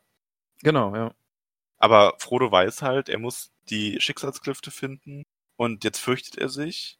ist auch so schön wie, ähm, das, weil Sam so sagt, ja, Frodo hat zwar ein bisschen Schulung darin gehabt, wir alle, seit wir von zu Hause aufgebrochen sind. Ähm, und aber sonst, äh, weil sonst, ansonsten würde er den Ring jetzt einfach in den Strom werfen. Aber er hat immer noch genug Angst, dass er jetzt nicht einfach losgehen kann. Ja. Ähm, und er, Sam sagt hier schon, äh, wenn er sich dazu durchdringt zu gehen, dann wird er alleine gehen wollen. Merkt euch meine Worte. Ja, und er sagt ja auch, also Frodo weiß, dass alle, die da sitzen, mit ihm gehen würden, wenn er Ja. sie bitten würde. Aber wie Pippin schon sagt, Frodo ist ein Esel und er würde niemanden drum bitten. Und also ja, das ist alles sehr, sehr intensiv, was so die, die Ja. Beziehungen zwischen den Figuren angeht und so. Das, das ganze Kapitel ist echt voll davon. Ja, und äh, Aragorn sagt, dass Sam weiser spricht als irgendeiner von ihnen. Das Und er. auch, Ja. auch wenn Pippin dann sagt, man sollte ihn zurückhalten und ihn nicht gehen lassen, sagt Aragorn, das ist auch ganz spannend, das ist wieder so ein bisschen diese Schicksalsfrage. Also du merkst, dass manche Charakter da unglaublich viel drüber reden und andere das irgendwie so, so, ja, hä? Ne? Also die verstehen das einfach nicht so ja, richtig. ja. Und ähm, Aragorn sagt halt, er ist der Träger und die Vernichtung de der Bürde ist ihm auferlegt worden. Ich glaube nicht, dass es uns zusteht, ihm zu diesem oder jenem Weg zuzureden. Und ich glaube auch nicht, dass es uns gelingen würde, wenn wir es versuchen, versuchten. Da sind andere Mächte am Werk, die weit stärker sind. Also Aragorn ja, versteht dieses Konzept irgendwie ein bisschen besser als der Rest. ja. Ja, und dann kommt Boromir zurück. Ja, denn die Stunde ist vorbei. Die Gruppe will aufbrechen und Frodo endlich mal suchen. Mhm. Und dann kommt ihnen schon Boromir entgegen. Ja, der sieht düster und traurig aus und setzt sich abseits der anderen hin und hält die Augen auf den Boden. Der schämt sich, finde ich. Also, Ja, eindeutig, ja. das merkst du, ne? Das ist. Ja, und er beantwortet das dann auch sehr ausweichend, so von wegen, ja, er hat ihn gesehen und er hat dann, er stellt das halt sehr oberflächlich dar, ne? So von wegen, ja, ich drängte ihn nach Minas Tirith zu kommen und wurde ärgerlich und dann hat er den Ring aufgesetzt. Ähm, das ist so ein bisschen so sehr beschönigend noch dargestellt, natürlich. Wie es auch geschrieben wird, ne, also Boromir lügt nicht, dafür ist er zu stolz. Ja. Aber er erzählt halt nicht alles. Genau. Ja. Das ist durchaus richtig hier in dem Moment. Also. Ja, und er sagt dann auch, dass er mehr nicht sagen will, als Aragorn ihn danach fragt. Und im Grunde ist dann ein bisschen, ähm, ja, Hals über Kopf Gefühl in der Gruppe, oder? Also die springen alle auf, die scheinen alle ganz Genau, aufgeregt. L- Natürlich, verständlicherweise. Und Aragorn will das Ganze dann noch so ein bisschen ordnen. Aber die Hobbits stürmen halt einfach schon los und rufen Frodo, Frodo. Und, Ich kann mir äh, richtig vorstellen, wie er da auf dieser Wiese steht. So, kommt alle her, wir werden jetzt eine Menschenkette bilden. ja, Jeder streckt die Arme aus, damit wir genügend Abstand und die Hobbits sind schon weggelaufen. und Gimli und Legolas dann halt auch hinterher. Ne? Ist so, so. Aragorn wieder so, oh Leute, Och, kommt schon. wirklich. Aber ich fand auch gut, dass Sam eben sagt, dass schon einiges vorfallen muss, dass äh, Frodo den Ring aufsteckt. Ja? Ja, das stimmt. Er durchschaut das gerade auch so ein bisschen dann mit Boromir und was da vorgefallen sein muss und dadurch dann eben, er, er stürmt dann als Erster auch einfach los und sucht nach Frodo. Ja, Ja. Ja, und Aragorn Ar- holt Frodo, äh, Aragorn holt Sam natürlich ohne Probleme ein. ähm, und überholt ihn dann noch und sagt ihm dann auch hier, komm, komm mit. Also Aragorn schließt sich dann im Grunde dieser panischen Suche an, weil was Ja. soll er auch anderes machen? Ja was bleibt ihm da übrig, genau. Und er meint dann so, dass wenigstens die beiden zusammenbleiben. Und ähm, Sam kommt aber nicht wirklich hinterher. So, also Aragorn kennt, also Streicher der Waldläufer ist schneller als Sam der Gärtner. Und er findet vor allen Dingen auch Spuren, ja. Also dass Ja. er weiß, dass das äh, Frodo Spuren hoch zum Gipfel geführt haben. Also das fand ich auch wieder, dass da dieser Waldläufer durchkommt. Ja, und Sam bleibt zurück. Der kann nicht mehr. Aber er hat dann auch die Erleuchtung.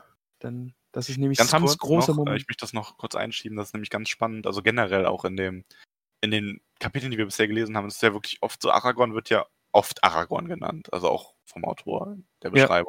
Aber immer an solchen Stellen ist er dann wieder Streicher der Waldläufer oder Streicher einfach nur. Das- stimmt, stimmt, ja. Das merkt ja. man schon so ein bisschen, dass er so ein bisschen Aragorn ist halt der, der, der Erbe von Königen, den Namen, den er nicht immer benutzt. Und Streicher ist so dieses, so wie wir ihn kennengelernt haben, der Waldläufer, wo man noch nicht wusste, wer wird er eigentlich sein am Ende.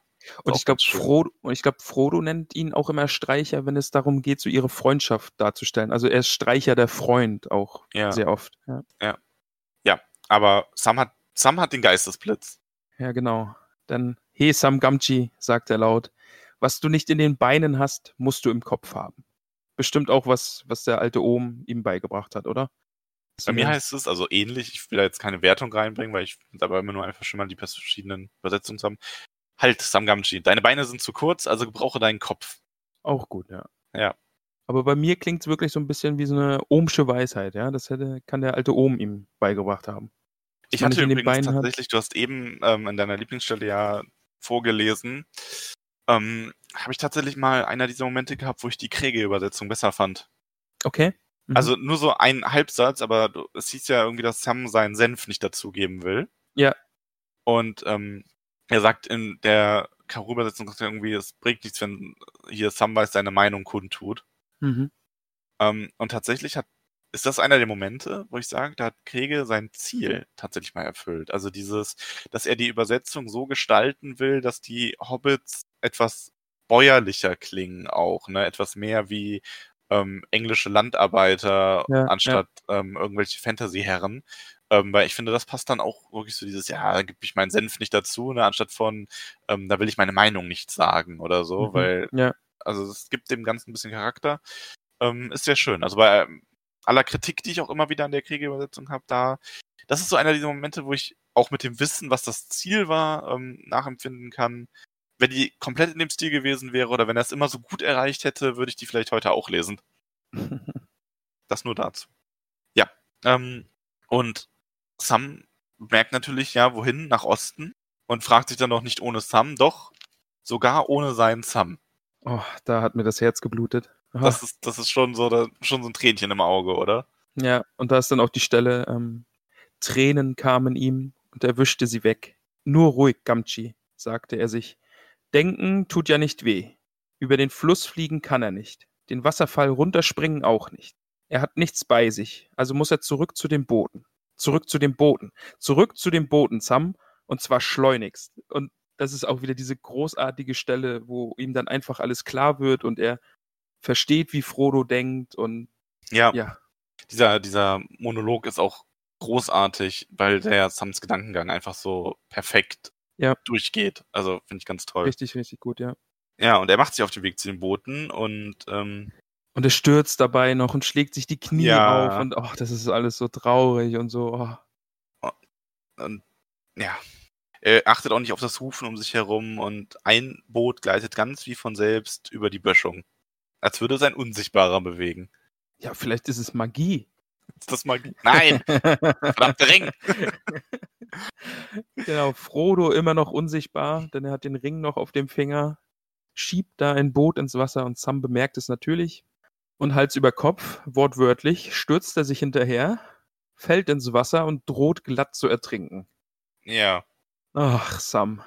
Aber dann ist es die unsichtbare Hand Frodos, die ihn da noch gerade am Haarschopf zu packen kriegt und ihn ein Stück wieder hochzieht und Sam ist verzweifelt. Er kann Frodos unsichtbare Hand ja nicht sehen, um sie zu ergreifen und dann schaffen sie es doch beide nochmal ans Ufer. Ja. Also er, er rettet ihn hier quasi vom Ertrinken. Ja. Das er, da kann Frodo dann doch nicht sagen, ja, zu spät, tschüss, ich bin weg. ja, genau. Das geht natürlich nicht. Und er nennt ihn dann sogar noch eine Landplage. Ah, Von allen verflixten Ärgernissen bist du das Schlimmste, Sam. Ja, sagt Frodo. Sehr schön. Ähm, vor allem, ich finde auch gut, weil voneinander wirklich so ein Häufchen Elend zitternd und nass sitzt und sich echauffiert, dass Frodo ohne ihn weggeht und wenn er nicht Ja, gewesen wäre, ja. wo wäre Frodo dann dann jetzt? Und Frodo sagt mir, ja, unterwegs und in Sicherheit. Ja, das, das ist wirklich großartig. Jetzt auch dieser Dialog zwischen den beiden dann so. Oh. Ja, und Ah. es ist ein, dieser Dialog, wie Sam darauf beharrt, er kommt jetzt mit, ne? Ja. Wo Frodo dann auch am Ende lachen muss und ihm das Herz erweicht, weil er einfach merkt, ich bring dir nicht davon ab, ich kann machen, was ich will, ne? Es Ja. klappt einfach nicht. Und ähm, Sam hat auch schon gepackt. Also Sam ist eigentlich der hellste Kopf in der ganzen, in dem ganzen Kapitel. Absolut, absolut. Der hat sich ja. schon vorbereitet, so ja, Moment, ich hole mein Zeug und zack, weg sind sie. Quasi. Ja. Wundervoll. Ah, also, da dann auch noch die Stelle, äh, das, wo Frodo sagt, aber ich gehe nach Mordor. Und Sam sagt, natürlich gehst du dahin. Ja, er hat es ja schon verstanden, er weiß es seit Anfang des Kapitels, natürlich ist deine Entscheidung so. Und dann sagt er, und ich komme mit. ja. Ach, ja, natürlich geht ihr beide zusammen. Ja, und dann ähm, sagt Frodo auch nochmal, ja, aber ich muss jetzt sofort und so, ja, natürlich, aber nicht allein, ich komme mit. Eher schlage ich Löcher in alle Boote. Na, das ist echt sehr, sehr schön. Und da auch nochmal Frodo, der, der wirklich drauf drängt, dann loszureisen. Jetzt nicht, weil er so entschlossen ist, sondern einfach, weil er Angst davor hat, dass die anderen zurückkommen und er es ihnen erklären muss und es dann einfach nicht mehr kann und nicht mehr übers Herz bringt, jetzt aufzubrechen. Ja. Und dann steigen sie in ihr Boot und fahren los. Auch nett, dass Frodo nur paddelt. Sam kriegt immer noch kein Ruder, selbst jetzt nicht. Ja, aber es ist auch schön, die letzten Worte, die im Kapitel gesprochen werden, weil ähm, Frodo halt sagt, und es ist ihm dann klar, dass ähm, sie dazu ausersehen sind, zusammenzugehen. Sie werden jetzt aufbrechen und die anderen mögen einen anderen sicheren Weg finden und Streicher wird sie führen. Aber er glaubt kaum, dass sie sie wiedersehen werden. Und Sam sagt, vielleicht doch noch, oder vielleicht doch. Ja, und dann machen sie sich auf den Weg zum anderen Ufer und sind dann am östlichen Ufer, ziehen das Boot an Land und machen sich auf den Weg. Da muss ich gleich nochmal seufzen. Es ist schon schön. Es traurig, sehr aber schön, traurig schön. Und, ach, Also Sam und Frodo sind auch eigentlich die erste und ultimative Bromance gewesen, oder? ja, auf jeden Fall, ja. Also ich glaube, Freunde können sich kein größeres Kompliment machen, als wenn sie sagen, dass man sei Sam und Frodo. Außer vielleicht man sagt, man sei JD und Turk. Ja, ich glaube, ja doch. Für alle ja. Scrubs-Fans. Ja. JD und Turk stehen noch ein bisschen drüber. Ah, Du hast das Buch noch nicht zu Ende gelesen. Ja, okay, okay. Wart mal noch. Jetzt stehen sie noch ein bisschen drüber. Dann Ja. das Kapitel zu Ende und Großartiges Kapitel. zweite Buch vorbei. Stimmt. Ein Drittel ist quasi geschafft. Wir haben das erste Drittel hinter uns gelassen, Max. Also rein seitentechnisch, ich kann das hier auf dem Kindle ja sogar super sagen, 36 Prozent gelesen. Das ist ja gut aufgeteilt. Ja. Ein wilder Ritt, würde ich mal sagen. Ein Ich- wilder Ritt. Fand's schön. Ich habe immer das Problem übrigens, also was heißt Problem? Ich lese das Kapitel, mache eine Bewertung und dann besprechen wir das und dann will ich immer noch ein, zwei Punkte draufhauen. Apropos Bewertung, kommen wir einfach gleich dazu, denn ich muss sagen, das Kapitel ist für mich eine 10 von 10 haarige Hobbitfüße. Krass. Das hat mir richtig, richtig gut gefallen. Ich habe es erst ähm, im Hörbuch gehört und da war es schon so gut, einfach weil der Sprecher diesen Boromir so gut rübergebracht hat. Und das war so intensiv, weil es sich immer weiter gesteigert hat. Und dann auch beim Lesen nochmal die Stelle zwischen Frodo und Boromir ist unfassbar gut. Das ist unfassbar guter Dialog, wie sich das steigert und wie man merkt, wie besessen Boromir ist und wie verzweifelt er dann auch ist. Ja, und Also, Sam ja. halt. Ja. Ich, ich, kann, ich kann nicht, kann nicht anders, als da zehnhaarige Hobbitfüße zu geben, einfach weil Sam in diesem Kapitel auch so unfassbar glänzt und mir das so Spaß gemacht hat, das zu lesen. Ja. Würdiges Ende für das, für diesen, für dieses erste Drittel unserer Reise. Also von mir bekommt das siebenhaarige Hobbit das Kapitel auch sehr gut, aber ich mag auch Sam sehr gern, aber ich glaube, du bist noch der etwas, noch mal etwas größere Sam-Fan. Ähm, also ist, ich meine, sieben ist bei mir ja auch, ich sage ja, das ist ja dann wirklich ein, ein sehr gutes Kapitel. Ja. Im 8-9er Bereich sind ja dann die noch mal besseren und es werden auch bei mir noch ein paar Zehner kommen. Weiß ich jetzt schon. Ja, ich bin sehr gespannt. Aber das, das Kapitel hat mir wirklich, wirklich gut gefallen. Es Also, ist auch schön. Also ich finde auch, wie gesagt, diesen Cliffhanger. Ähm, ich muss dazu sagen, ich finde Cliffhanger bei Herr der Ringe ohnehin nicht schlimm. Oder ich finde das in Büchern allgemein nicht so schlimm, weil es wenig, also was ich nicht mag, ist, wenn ähm, Bücher diesen machen hier, ich erzähle aus verschiedenen Perspektiven und habe dann dauernd Cliffhanger drin. So, das Ja. was du eben meintest. So, ich habe jetzt Charakter A und das endet damit, dass den jemand Unbekanntes von hinten bewusstlos schlägt und dann habe ich erstmal drei Kapitel über andere Leute ja, schrecklich, ja. das finde ich, ähm, wenn das mal, also wenn das so zwei, drei Mal über so ein, oder ein, zwei Mal pro Buch oder so vorkommt, okay. Ja. Aber bei manchen Autoren hat man schon das Gefühl, die benutzen das so, so, ja, hier, ich hau einfach immer einen Cliffhanger rein und löst den erst 400 Seiten später wieder auf oder so. Und das finde ich dann schon sehr anstrengend. Ja, vor allen Dingen, weil dann dir halt passieren kann, dass die Leute das Interesse an anderen Perspektiven und anderen Handlungssträngen einfach verlieren und im schlimmsten Fall überblättern und einfach wissen wollen, wie geht's da jetzt weiter, weil das interessiert mich jetzt gerade. Und ich glaube, Ja. das ist das ist schwierig. Also das als Stilmittel zu verwenden und man soll ja eh, also ein Kapitel jetzt nicht auf so einem klassischen Cliffhanger, aber schon halt so beenden, eben dieser berühmte Page-Turner, einfach, dass die Leute weiterlesen.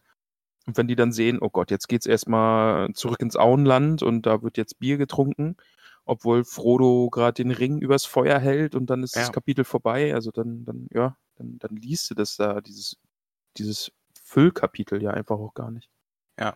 Also es wird durchaus natürlich mal so diesen Moment geben, wo du einen Handlungsstrang mittendrin beendest oder so ein vorläufiges Ende hast oder vielleicht sogar einen kleinen Cliffhanger und dann geht es erstmal wieder um eine andere Perspektive. Aber bei Tolkien sind die dann immer recht lang. Also relativ, da muss man sich dann auch wirklich drauf einlassen.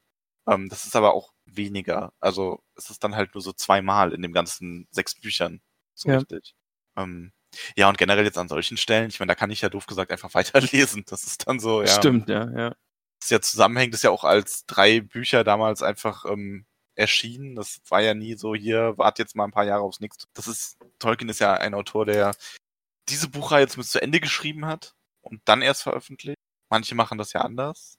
Die schreiben ja und hören dann auf, weil sie genug Geld bekommen haben durch eine. Serie, Ja, da kommt dein die dann Schmerz total wieder durch. furchtbar geendet ist. Mhm. Denken sich dann, ich schreibe jetzt einfach gar nicht mehr. Lass es raus, lass es raus, Max. Ich will Wir doch hören nur dir wissen, zu. wie es ausgeht. Ich will es doch einfach nur wissen. Und es sind noch zwei Bücher, die offen sind. Noch zwei. Ich meine, ich hab schon Zweifel, ob er das nächste fertig schreibt. Das übernächste darf dann irgendwie, weiß ich nicht, Brandon Sanderson beenden oder so, wie bei Wheels of Time. Ach, Max. Ich spüre deinen Schmerz. Ja. Ich bin so froh, dass wir Herr der Ringe besprechen und nicht irgendwas, wo der Autor noch lebt und Dinge machen kann. Das ist wirklich. Das Grüße an- klingt so brutal. Grüße an unsere Harry Potter Podcast-Fans. Ja, es ist aber wirklich so ein bisschen, ich finde, wenn der Autor noch lebt, er hat irgendwie immer noch das Potenzial, sein Werk so ein bisschen kaputt zu machen. Obwohl ich ja, ne, ich meine, ich höre den Harry, der, äh, der, ich höre ja auch ähm, Harry Potter Podcast und ich bin da ja schon so ein bisschen trennt das halt einfach, ne? Ja. Ich werde auch das Harry Potter Computerspiel, was wir released haben, spielen in irrer, also. Oh, da freue ich ey, mich auch das drauf. mega gut. Egal, wir sind hier immer noch bei Herr der Ringe. Zum Glück. Genau, wir haben die Gefährten beendet. Erstes Drittel, Ja. wie gesagt. Schön, Erste dass ihr alle noch dabei seid. Ja. Zwischenfazit, erster Band, was denkst du? Ja, großartig. Also ich bin Fan. Ich will weitermachen. Gerade auch im Zusammenhang mit dem Podcast und so ist das wirklich eine ganz besondere Art, das alles so zu entdecken und zu erleben. Ähm, meine Frage an dich. Wenn du, hättest du nach den ersten vier, fünf Kapiteln gedacht, dass es dich noch so packen würde? Also die ersten Kapitel waren wirklich zäh. Also Ja. diese, diese Wanderungen am Anfang und oh, ich glaube, hätte ich das Buch nur gelesen, ich wäre da nicht drüber hinweggekommen und, und Ja. es wäre eine Qual gewesen. Ein Kampf, einfach an die guten Stellen so zu kommen, ja. Also, also es ist ja nicht schlecht, was da passiert, auch mit Bombardier und so. Und das ist ja alles total cool, das so zu entdecken. Aber ich hätte wirklich nicht auf dem Schirm gehabt, dass es noch so großartige Kapitel geben wird, die mich so umhauen und, und dass, dass es mich so fesselt und ich jetzt wirklich so, so zum Herr der Ringe-Fan werde und da mitfieber und überall so Sachen entdecke und ja. Also es ist schon so die ersten Kapitel, ich meine, das ist ja auch sehr gespalten. Es gibt ja wirklich viele Leute, die sagen, sie mögen die am meisten. Ja. Da muss ich sagen, gehöre ich nicht zu. Ich finde die ähm, schön, auch so beim nochmal lesen, weil ich halt auch ein bisschen weiß, was kommt. Ich erinnere mich aber auch noch daran, dass ich damals auch als Teenager, ich fand die auch anstrengend. Also, weil es halt wirklich sehr langatmig ist und ich kann die inzwischen mehr wertschätzen. Vielleicht wird dir das auch zugeben, wenn du irgendwann das Buch nochmal zur Hand nimmst, weil ich kann mir schon vorstellen, dass das Buch ist, wo du, wenn wir den Podcast, also wir werden ja den Podcast dann nicht beenden, aber zumindest das Buch werden wir ja irgendwann durchhaben, dass Ja. du dann ein paar Jahre später sagst, oh, ich habe zurzeit viel Zeit, ich möchte mich an den Kamin setzen und der Herr der Ringe nochmal lesen. Ähm, Ich glaube, du hattest es schon mal gesagt, dass es eben, wenn man es dann nochmal liest, dass man das Gefühl hat, oh, hier ist alles noch so schön, hier ist es so ruhig, ja, ja, alle, allen geht's verbindet noch da noch gut. mehr mit. Ja, Das ist dann eher so ein bisschen, als würdest du so einem alten Fotoalbum blättern und dich an die schönen Zeiten erinnern, bevor du weißt, dass alles einen Bach runtergeht. Also wie jedes Erwachsenenleben quasi. Oh, guck mal, da war ich Kind, da war es noch schön. Jetzt bin ich in der kalten Wirklichkeit gefangen, einsam und allein. Jetzt sitzt du auf der Wetterspitze. Ja, denk mir nur so Mist. Meinst du, Frodo hat sich gedacht, Mist? Als er auf der Wetterspitze stand und gesehen hat, dass die Ringgeister kommen. Ah, Mist. Mist. Ups. Ah, Nein, es gibt ja auch noch mehr Erwachsenenleben schöne Dinge. Zum Beispiel Podcast hören und Podcast machen. ja, das stimmt. Nee, aber ja, mein Fazit auch zum ersten Buch, ähm, wundervoll. Also die ersten beiden Bücher. Der erste Band ist ganz toll. Ähm, kleiner, also kein Spoiler, jetzt auf den Inhalt bezogen, aber Spoiler, was mein persönliches Gefühlsleben angeht. Tatsächlich muss ich aber sagen, ich finde, ähm, bei den Büchern könnte ich keinen Favoriten auswählen. Also wäre mir unmöglich tatsächlich, weil die alle tolle Geschichten haben und halt alle zusammengehören. Bei den Filmen kann ich aber ganz klar sagen, da gefällt mir der erste am besten Mhm. und der dritte am wenigsten. Wobei ich den dritten immer noch hervorragend finde, aber ich habe am, beim dritten Film am meisten zu meckern und beim, am, beim ersten Film am wenigsten. Ah, Okay. Ja, ich freue mich auch drauf, dass wir den dann jetzt bald, ah, wir sagen es irgendwie so oft, aber Ja. jetzt ist es ja wirklich fast Jetzt soweit. ist es wirklich bald. Also ja. jetzt kann es sich nur noch um äh, zwei, drei Wochen handeln. Weil ich will das unbedingt machen. Ich habe da wahnsinnig Lust drauf. ja, ich Gut. bin wirklich sehr gespannt, das alles nochmal in bewegten Bildern zu sehen und so. Also ich freue mich sehr drauf. Also wir machen nächste Woche weiter mit dem ersten Kapitel vom, das heißt Boromirs Abschied. Ja, ich bin sehr gespannt auf das Kapitel. Also ich habe da nur die Bilder vom Film äh, vor Augen und weiß eben, dass das ein bisschen in Verbindung steht mit dem, was jetzt in diesem Kapitel äh, passiert ist. Aber ich bin jetzt sehr gespannt, was Ja. im Buch passiert. Ja, wir es- erfahren jetzt ohnehin mehr oder weniger, was macht denn der Rest der Gemeinschaft? Jetzt gerade wissen wir ja nur, gut, Sam und, Fro äh, Sam und Frodo sind abgehauen. Die stellen sich dem Ganzen allein und wie geht's jetzt für den Rest weiter? Ich bin sehr darauf gespannt. erfahren. Ich bin sehr darauf gespannt, wie Mary und Pippin reagieren werden, wenn sie merken, dass das eine Boot fehlt. Ja, Aber ja, das dann nächste Woche. Das erfahren wir nächste Woche alle zusammen. genau. Wohin gehen wir denn jetzt, lieber Max? Wir gehen jetzt nochmal in unsere Hobbit-Höhle.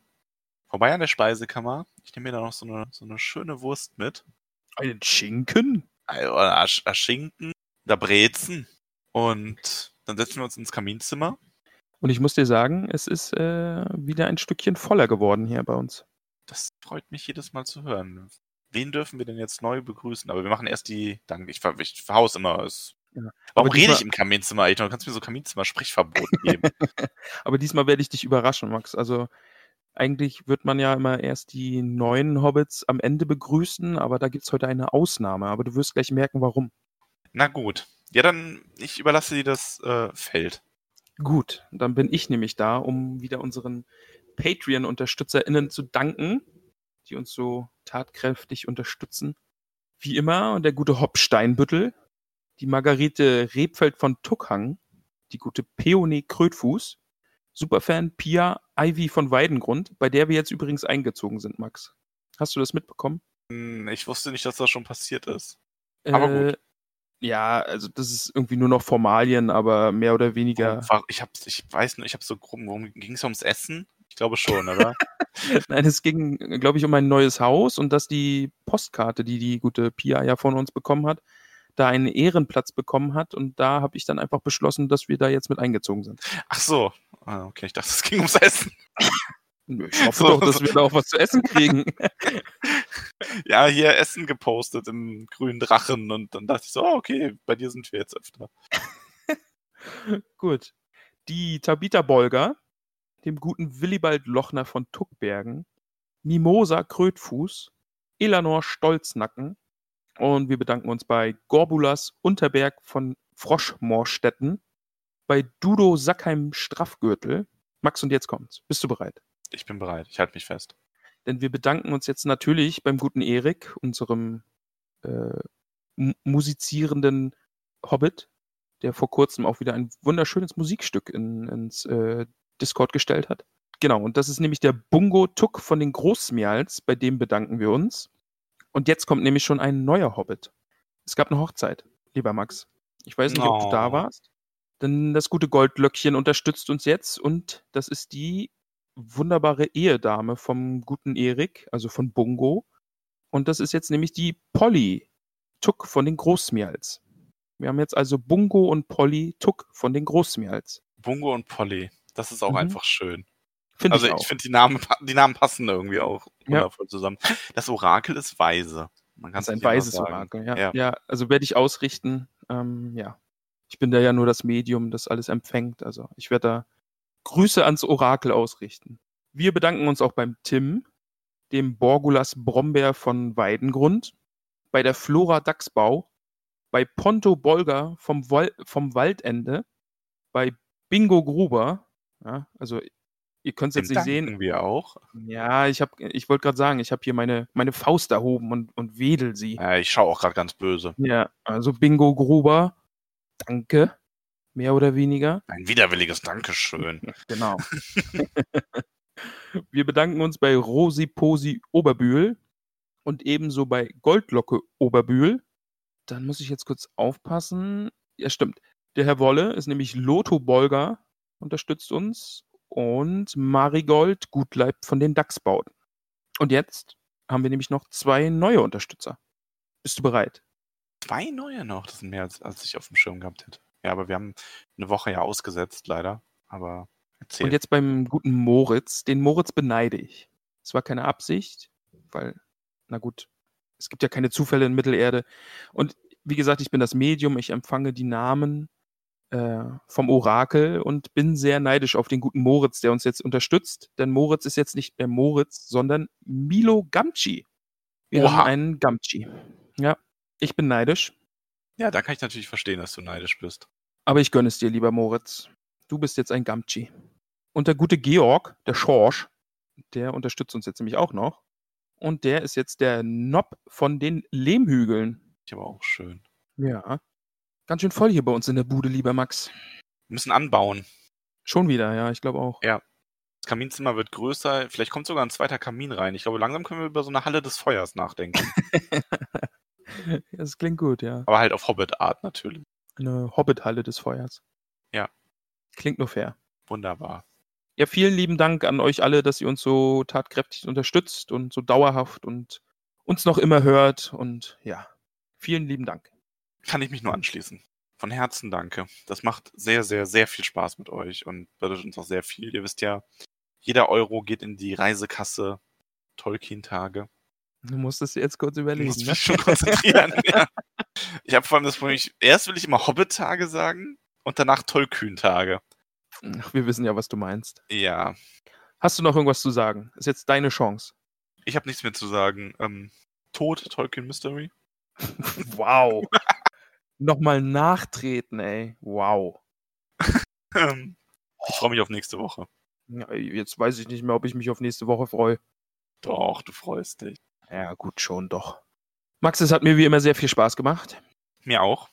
Ähm, trotz Morgenstund. Morgenstund hat Goldmeer bei uns eigentlich nicht so. ja, ich, ach, ich wollte irgendwas Lustiges machen, hat nicht geklappt. Ja, ja, ja. Ich habe ein bisschen verdrängt gehabt. Jetzt äh, habe ich gerade auf die Uhr geschaut. Ja. Ich muss mich jetzt auch so langsam fertig machen, um in die weite Welt zu stiefeln. Etwa arbeiten als, Ja, als Podcast-Star. Ich dachte, Ja, wir ich gehen weiß jetzt auch zum Sektfrühstück über.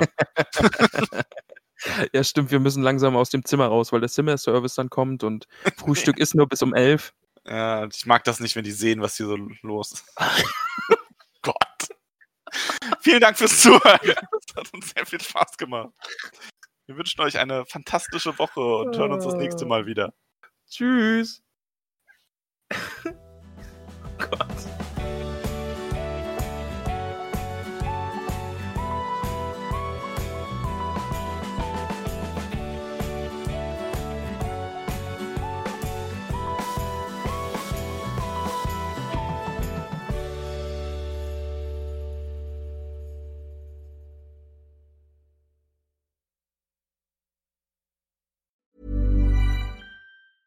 Mom deserves the best, and there's no better place to shop for Mother's Day than Whole Foods Market. They're your destination for unbeatable savings, from premium gifts to show-stopping flowers and irresistible desserts. Start by saving 33% with Prime on all body care and candles. Then get a 15-stem bunch of tulips for just $9.99 each with Prime. Round out Mom's menu with festive rosé, irresistible berry chantilly cake, and more special treats. Come celebrate Mother's Day at Whole Foods Market.